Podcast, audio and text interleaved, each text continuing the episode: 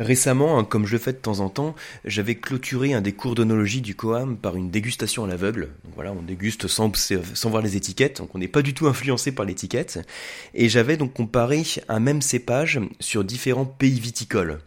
Donc j'avais fait l'exercice sur le Pinot Noir, sur le Cabernet Sauvignon, euh, sur le Merlot, sur la Syrah, donc différents cépages rouges.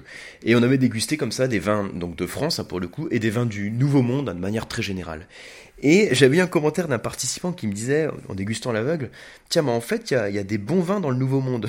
Alors ça m'avait fait rire parce que euh, aujourd'hui, bah, on sait qu'il y a des non seulement des bons vins, mais aussi des vins excellents, hein, et, euh, parfois meilleurs que chez nous sur certains vins. Hein. Euh, mais c'est vrai qu'il y a certaines personnes, alors peut-être plus vrai en France, hein, on est assez chauvin ici, donc, mais il y a certaines personnes qui ont encore parfois cette image que sur le Nouveau Monde, on fait pas des vins de qualité ou qui seront jamais au même niveau que nos vins qu'on a ici, hein, donc en l'occurrence pour déguster des vins français. Et au passage, hein, c'est pour ça que c'est toujours intéressant de faire des dégustations à l'aveugle, parce que comme ça on laisse de côté tous les a priori et on se rend compte qu'on peut faire d'excellents vins euh, partout dans le monde à partir du moment où on a euh, un terroir qui s'y prête, on a un climat qui s'y prête et un vigneron ou un œnologue euh, qui travaille bien. Alors, le but hein, dans ce podcast, ça va être de vous présenter en, quelques, en quelques mots, en quelques minutes, le peut-être le moment où le Nouveau Monde a commencé à faire du vin de qualité. Alors c'est volontairement que j'exprime ça de, cette manière-là, parce que c'est vrai qu'il fut un temps où les vins du Nouveau Monde n'étaient pas au niveau euh, des vins d'Europe. Alors déjà une petite précision hein, en termes de vocabulaire, quand on parle de Nouveau Monde versus Ancien Monde, l'Ancien Monde c'est globalement l'Europe viticole, et le Nouveau Monde, c'est tout le reste. Donc c'est principalement les pays d'Amérique du Sud, donc les grands pays producteurs de vin d'Amérique du Sud, donc comme le Chili, l'Argentine, euh, en Amérique du Nord avec les États-Unis et en particulier la Californie. Euh, ça va être aussi euh, l'Afrique du Sud, l'Australie, la Nouvelle-Zélande. Hein, tout ça, ça désigne le Nouveau Monde. On parle de Nouveau Monde, même si dans la plupart de ces pays, on produit du vin depuis plusieurs siècles, mais on l'oppose à la tradition millénaire qu'on a sur la vieille Europe viticole, sur l'ancien monde. Alors, je reviens à ce que je disais tout à l'heure. Alors, c'est vrai qu'il fut un temps où les vins de l'ancien monde euh, n'étaient peut-être pas aussi qualitatifs que les vins qu'on avait dans l'ancien monde, mais pour une raison toute simple, c'est qu'au départ, donc dans ces pays du Nouveau Monde, hein, l'Australie, la Nouvelle-Zélande, l'Afrique du Sud, etc., euh, quand on a commencé à développer la viticulture, euh, ce qui a été fait, c'est d'abord de copier les pratiques viticoles de l'ancien monde. Au lieu de s'approprier, si vous voulez, l'environnement dont, ils disposaient, ils ont d'abord copié les pratiques de l'ancien monde. Mais malheureusement, ça marche pas parce qu'il y a une grosse différence. Alors, je, l'exprime de manière beaucoup plus simple, hein, mais il y a une différence principale qu'on va avoir entre les pays du Nouveau Monde et de l'Ancien Monde en termes d'environnement, c'est la notion de différence climatique. Alors il y aura aussi bien sûr des différences en termes de type de sol et de terroir, hein. mais là je vais insister principalement sur les différences qu'on a en termes climatiques, et principalement des différences en termes de niveau de température et de précipitation. Pour, faire simple, ce qu'il faut avoir en tête, c'est que dans les vignobles du Nouveau Monde, il fait globalement euh, plus chaud et il y a moins de pluie que dans l'Europe viticole. C'est une idée toute simple, mais voilà, ça vous donne un bon repère. Dans le Nouveau Monde, il fait plus chaud et il pleut moins que dans l'Europe viticole. D'ailleurs, il y a un professeur qui travaille à l'université de Davis en Californie qui disait que la vigne, elle pousse plutôt sur les bords chauds des continents froids en Europe. Donc en Europe, hein, la vigne, elle pousse sur les bords chauds des continents froids, alors que dans le Nouveau Monde, la vigne, elle pousse sur les bords froids des continents chauds. Hein, ça veut dire que la vigne, quand il fait frais, elle va chercher un petit peu plus de chaleur, et alors que quand il fait chaud, comme dans le Nouveau Monde, elle va au contraire chercher la fraîcheur. D'ailleurs, il y a aussi quelque chose qui est remarquable euh, pour montrer cette différence climatique qu'on peut avoir entre le Nouveau Monde et l'Ancien Monde, pour généraliser hein, la différence climatique, c'est que un bon millésime, en tout cas millésime facile, en Europe, c'est plutôt un millésime qui est plus chaud, plus sec. Alors que dans le Nouveau Monde, un millésime qui est favorable, ça va être un millésime qui va être plus frais. Pourquoi? Parce que dans en Europe, hein, dans l'ancien monde, on va plutôt rechercher la chaleur pour que la vigne, pour que la baie de raisin atteigne sa maturité, alors que dans le Nouveau Monde, on n'a pas besoin d'avoir cette chaleur parce qu'on l'a de toute façon, donc on va plutôt rechercher la fraîcheur pour pas que la vigne ait trop de maturité, qu'elle ait trop de maturité, donc par exemple phénolique, qui va donner des arômes très lourds et qui va manquer de fraîcheur. Donc on a deux problématiques différentes qui sont liées aux influences climatiques. Là encore, hein, je répète, euh, on pourrait aller beaucoup plus dans les détails parce que là je généralise le nouveau monde en parlant de tous les pays viticoles qui sont pas en Europe et je généralise l'ancien monde en parlant de toute l'Europe viticole. Donc c'est quand même une grosse généralisation, mais pour avoir quand même ces repères en tête, c'est très simple de raisonner en termes de climat. Voilà. Donc retenez bien cette idée déjà que en Europe viticole, allez, il fait froid, il pleut, pour faire très simple, et dans le Nouveau Monde, il fait chaud et beaucoup plus sec. Et malgré cette grosse différence qu'on a en termes d'influence climatique, au début, hein, dans le Nouveau Monde, ils ont, comme je disais tout à l'heure, entre guillemets, hein, copié les pratiques viticoles de l'Ancien Monde, puisque c'est ce qui fonctionnait dans l'Ancien Monde. Mais qu'est-ce qu'on avait dans notre Europe viticole? Eh ben, on avait des vignes qui étaient relativement euh, petites, hein, euh, qui étaient relativement petites et rapprochées. il y avait une forte densité de plantation, si vous voulez, sur des sols qui n'étaient pas trop fertiles et avec une pluviométrie qui n'était pas un problème. Donc naturellement, les rendements à la vigne étaient faibles et on rapprochait, on avait une forte densité de plantation.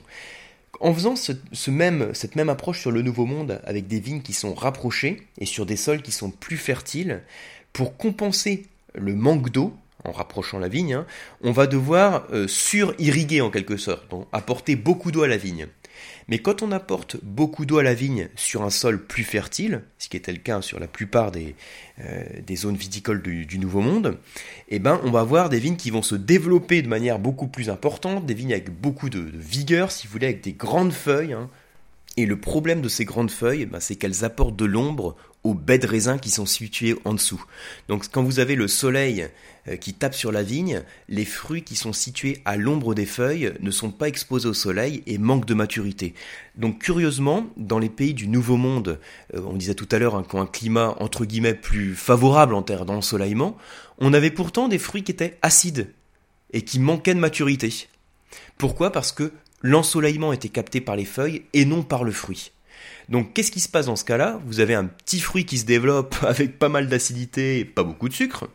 Et la vigne, elle va en quelque sorte transposer, si vous voulez, son énergie, donc son sucre, aux grandes feuilles, parce que les feuilles, c'est ce qui va avoir besoin de plus de vigueur, au détriment du fruit. Vous voyez l'idée, hein? C'est en quelque sorte un cercle, enfin c'est même pas en quelque sorte, c'est complètement un cercle vicieux. Vous avez une grande feuille qui apporte de l'ombre au fruit, donc nous, ce qu'on voudrait, c'est que le fruit soit plus mûr et soit mieux exposé.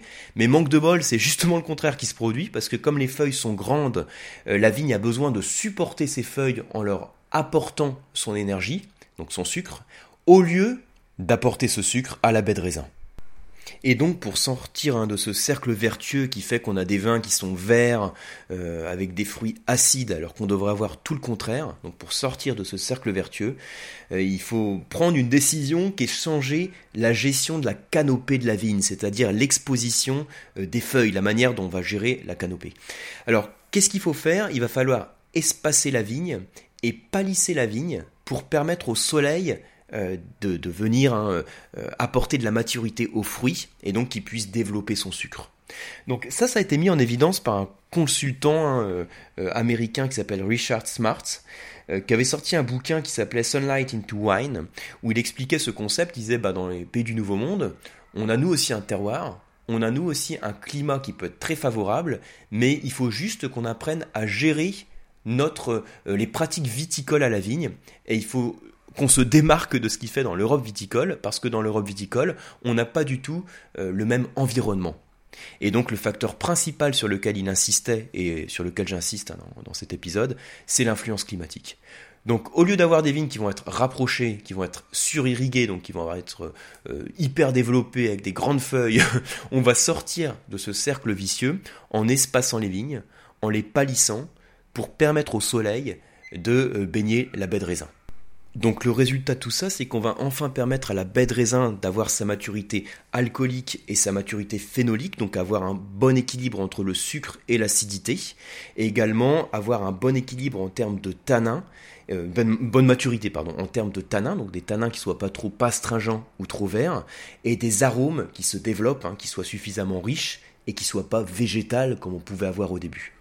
Donc voilà l'idée qu'il faut bien avoir en tête, ça a été en quelque sorte une prise de conscience qui a été décisive. Alors ça n'a pas été du tout la, seule prise de conscience, hein. je vais vraiment parler plutôt de la partie euh, viticole et pas du tout œnologique, et euh, la partie viticole liée au climat. Mais ça a été déjà un premier pas qui a permis de sortir de ce cercle vicieux qu'on avait pour utiliser des pratiques viticoles qui étaient beaucoup plus adaptées aux conditions climatiques qu'on pouvait avoir dans le Nouveau Monde. Donc voilà pour ce petit épisode. Alors il y aurait évidemment beaucoup à dire. Hein. J'avais fait un autre épisode et d'autres articles hein, sur les euh, relations Nouveau Monde, Ancien Monde, sur les différences en termes de pratiques viticoles et œnologiques. Là, le point sur lequel je voulais vraiment insister, c'était sur euh, l'influence climatique suite aux commentaires que j'avais eu sur le cours d'œnologie. Hein. Euh, voilà, donc aujourd'hui, on peut plus se permettre de dire que le Nouveau Monde finalement fait de bons vins, parce que il faut vraiment l'avoir intégré, qui fait non seulement de bons vins, mais aussi d'excellents vins. Et si vous n'êtes pas convaincu Hein, vous, si, vous avez des amis qui sont pas convaincus de ça, euh, vous pouvez organiser une petite dégustation à l'aveugle avec de beaux vins du Nouveau Monde, et vous verrez qu'en général, c'est assez bluffant quand on a des a priori sur le vin. Voilà, en tout cas, je vous remercie pour votre attention, et puis je vous dis à très bientôt sur les cours d'onologie ou sur le blog Le vin pas à pas.